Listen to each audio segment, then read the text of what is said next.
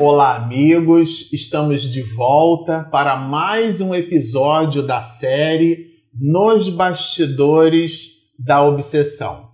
Para você que nos acompanha no canal Espiritismo e Mediunidade, nós estamos trabalhando diversos livros, né? Na verdade, são três séries com vários episódios em cada série.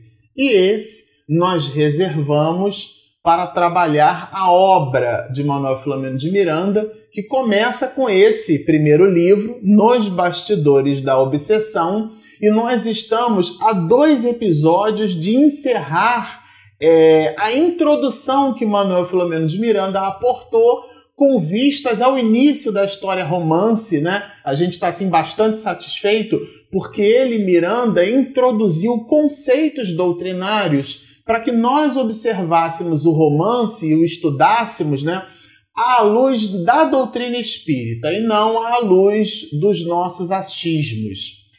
Assim o dizemos porque muitos companheiros que estão nos acompanhando no canal, né, como nós, assim, a gente costuma brincar e dizer assim: ah, a pessoa é de sete meses, porque é apressada, né? Eu nossa, mas já não tem como logo começar a história, começar o romance, e tá muito comprido isso. De verdade, o nosso objetivo é estudar.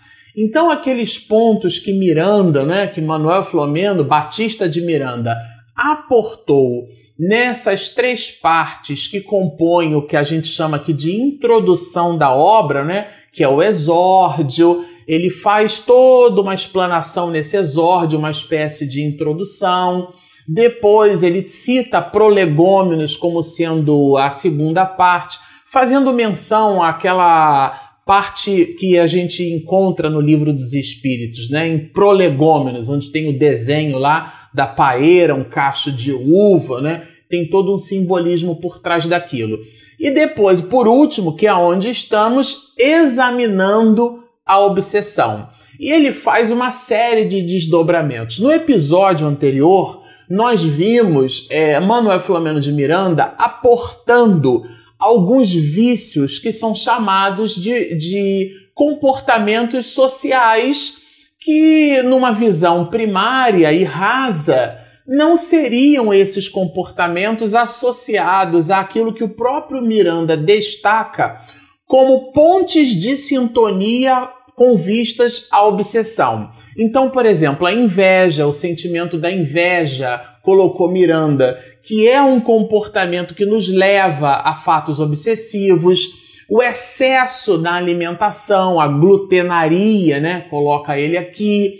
É, questões, por exemplo, como a, a, a luxúria, né? a, a sexolatria, também é colocado por Miranda como graves oportunidades com vistas à obsessão, é os alcoólicos, a alcoofilia, né? Aquele hábito que a gente costuma dizer assim, né? Que, ah, eu bebo socialmente.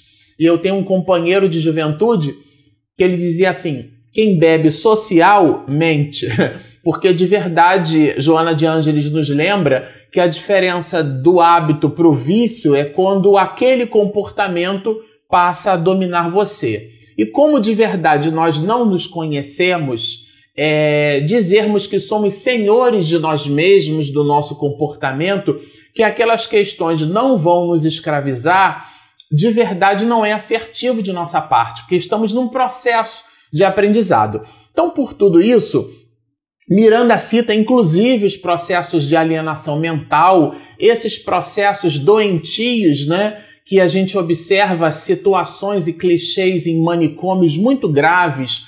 É, quando eu era adolescente, eu frequentava uma instituição, é, chama-se Ação Cristã Vicente Moretti.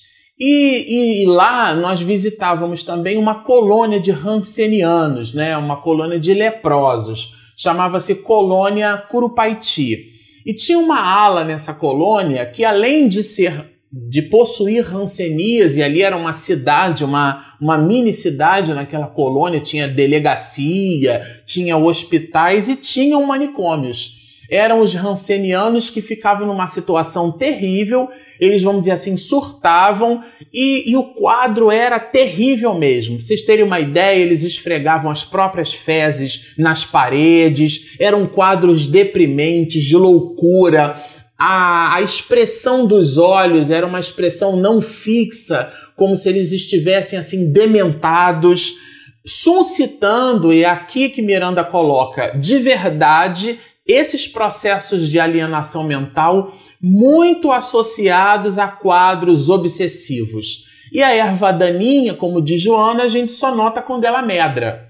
Algumas dessas pessoas, em alguns muitos anos atrás, não possuíam sintomatologia que revelassem aquela situação. E eram quadros tão duros, tão deprimentes, que a visita àquelas oficinas, àqueles hospitais, àquelas alas só poderia ser feita após aos 18 anos de idade. Por uma coisa ou por outra, é, Miranda coloca aqui as várias facetas para que nós é, observássemos. E a gente vai encontrar, né, dentro dessa visão, Miranda nos dizendo assim: o problema da obsessão, sob qualquer aspecto considerado, é também problema do próprio obsidiado. Isso aqui é muito importante. Nós já dissemos isso em outros episódios. E Miranda, como o processo é, pedagógico ele suscita a repetição, né? A gente brinca, diz que a repetição é um processo didático de fixação. Manuel Filomeno de Miranda vai dizer as mesmas coisas em coloridos diversos para que nós fixemos a ideia. Ele já disse isso aqui em outras vezes, né? O nosso campo mental, as nossas ideações, a forma como a gente estrutura o nosso mundo íntimo,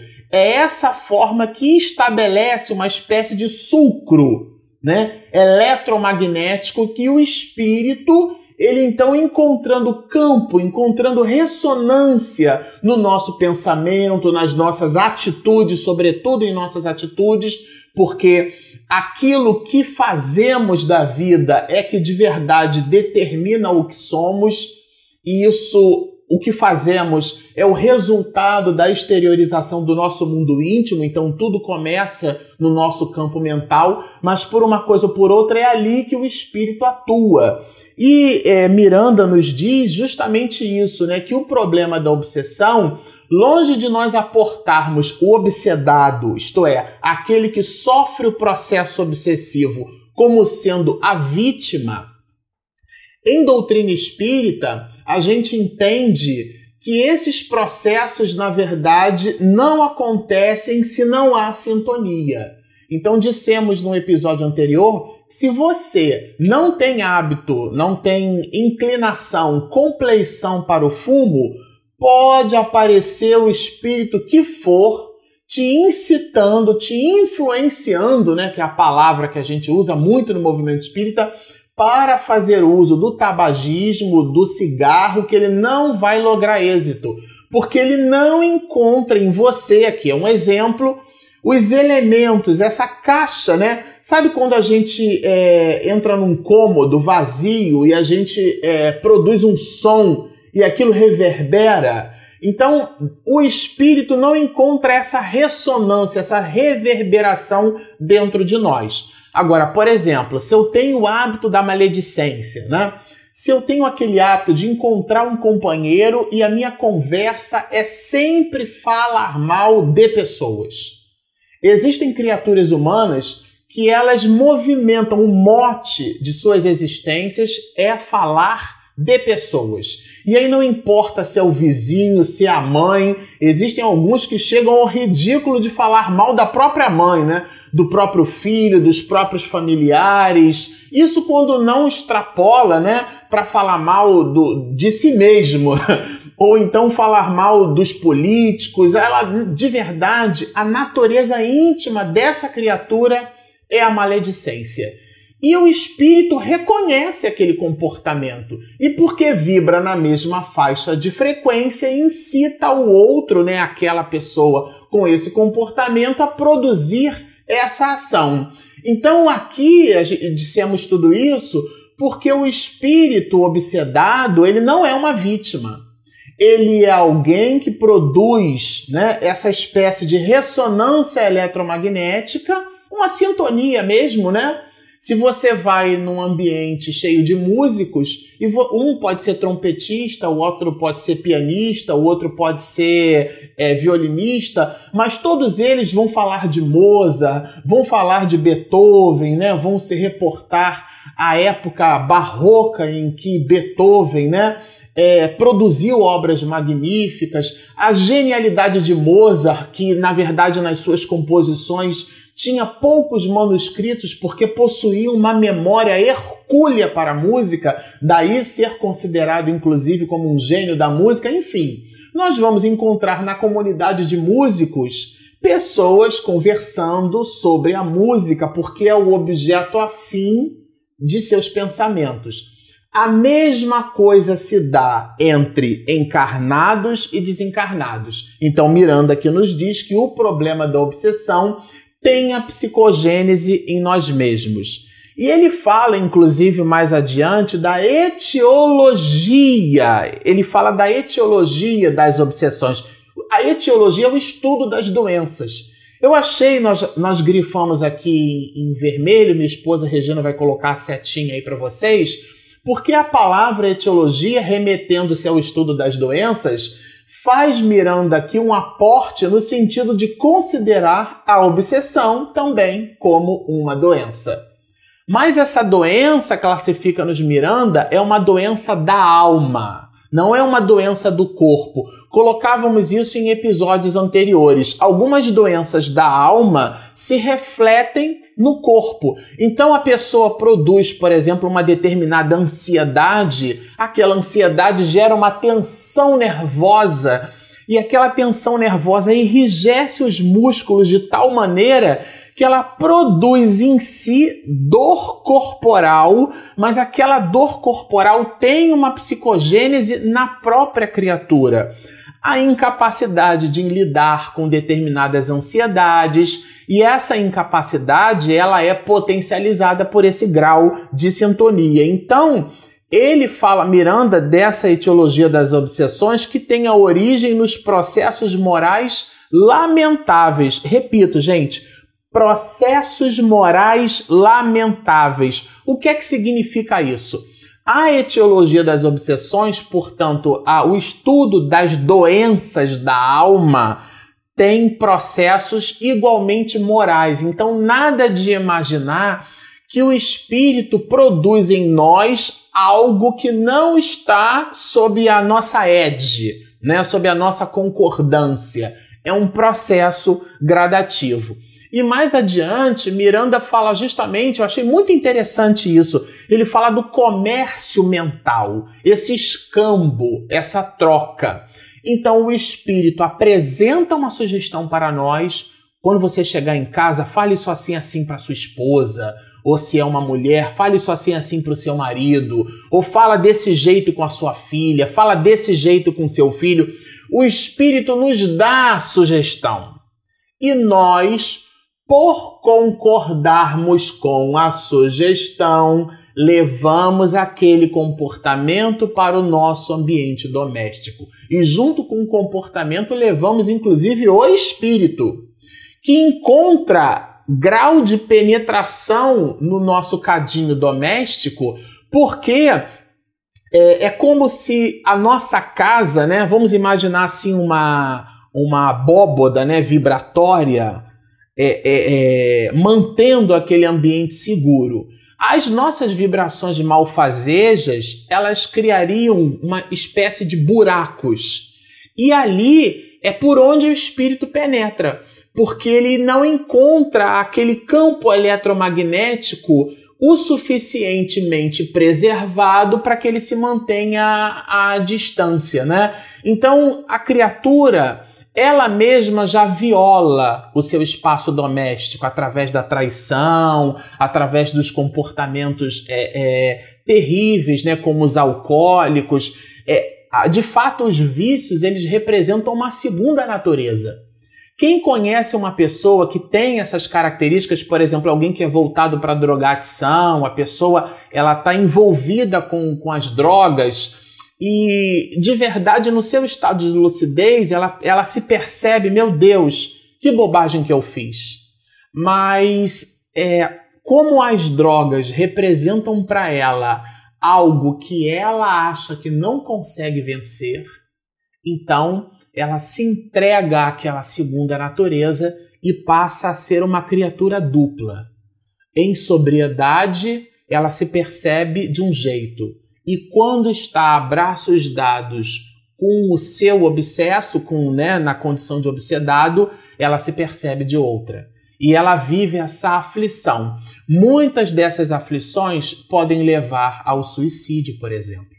E são casos muito graves. Manuel Filomeno de Miranda relata em algumas, muitas de suas obras essas questões e a gente vai trabalhar aí ao longo dos anos. Mas esses processos mentais lamentáveis que nos diz Miranda, eles acontecem através desse comércio mental. Nós trocamos informações com os espíritos. E ele acrescenta, sublinhamos em vermelho às vezes aos primeiros dias da concepção fetal, para crescer em comunhão acérrima no dia a dia da caminhada carnal, quando não precede a própria concepção. O que, que Miranda quer dizer com isso? Alguns casos de obsessão grave, eles têm a sua gênese no mundo espiritual. Na verdade, em situações transadas de existências anteriores, e esse livro trata desse assunto, né? De uma relação entre filha e pai, por exemplo, que eles se detestavam, mas tem a sua gênese numa existência anterior. Às vezes, um espírito renasce e o outro fica na erraticidade. E ele descobre pelo odor mental da criatura pelo campo vibratório que ela emite, porque agora ela está num outro corpo físico e às vezes até numa outra polaridade genésica. Então o enrosco espiritual aconteceu quando um era homem e o outro era mulher. E aí a mulher, por exemplo, desencarna e reencarna como homem. E aquele anterior que possuía um, um enrosco espiritual com esse primeiro, agora o percebe em outra estrutura genésica mas o reconhece.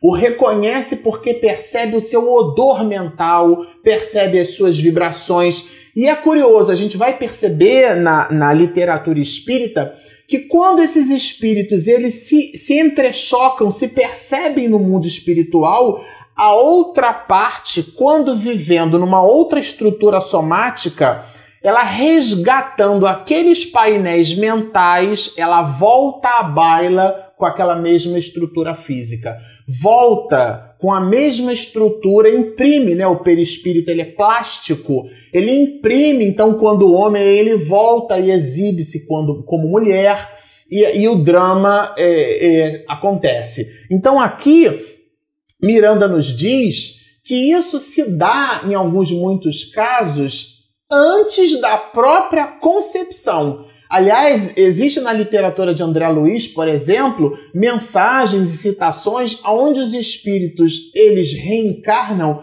para no mergulho da carne do esquecimento do passado produzirem na mente um certo descanso. Porque na erraticidade são unidades, dezenas e centenas de cobradores. Vamos imaginar Adolf Hitler depois que desencarnou a condição espiritual dessa criatura, aonde milhares e milhares de espíritos cobravam em vibrações tenazes algo que lhes foi tirado, né? Além da própria vida, da esperança, é, do sucesso, da família, dos amores. Então, imaginemos o painel mental de Adolf Hitler recebendo aqueles dardos mentais. Então, muitos enroscos, muitas situações espirituais, elas se nos apresentam de verdade antes do nascedouro. E continua aqui Miranda, né, quando nos diz é, assim: vivendo a inquietação íntima que lenta e seguramente o desarvora, procede de início na vida em comum, como se se encontrasse, né? Como se se encontra, é, perdão, equilibrado para nos instantes de soledade, quer dizer, quando ele está só, deixar-se arrastar a estados anômalos sob as fortes tenazes do perseguidor desencarnado. Comentamos isso aqui num episódio anterior, né? São as gradações do processo obsessivo. Aquela obsessão simples que a gente brincava lá no episódio anterior, que é aquele sorrisinho de Mona Lisa que a gente dá. Depois aquilo cria um sulcro, né? Como um córrego que vai abrindo um sulcro. E esse sulcro fica mais profundo e a criatura fica fascinada por si mesma, todo mundo está errado e só ela que está certa, até chegar ao ponto extremo do mais alto grau de obsessão que Kardec classifica no livro dos médios como sendo a possessão. Né? É a subjugação, o espírito está sob o jugo do outro. E essa possessão, esse, esse processo de subjugação, que é o mais alto grau do processo obsessivo, ele pode ser uma obsessão é, física ou moral. O que é que significa isso? Alguns movimentos físicos, né? O exemplo do rapaz que passava uma moça, o espírito, a dinâmica espiritual é como se tivesse uma charrete, ele puxava assim, o rapaz se dobrava, como se ele estivesse se declarando para uma moça e, e de verdade é, numa cena social completamente humilhante, mas era o espírito que dominava aquele rapaz e o rapaz não sabia o que dizer porque ele fez isso é contra a sua vontade, mas sob o domínio tenaz desse processo, é, é, dando-nos uma ideia de, de uma obsessão grave já física. E outras de cunho moral, quando dissemos, nos comportamos, né? Num tribunal de justiça, o homem diz assim: doutor ou juiz, eu matei, mas foi por amor. Aí a gente fica imaginando se fosse por ódio, né? O que, que ele não teria feito. Então são processos extremos de subjugação.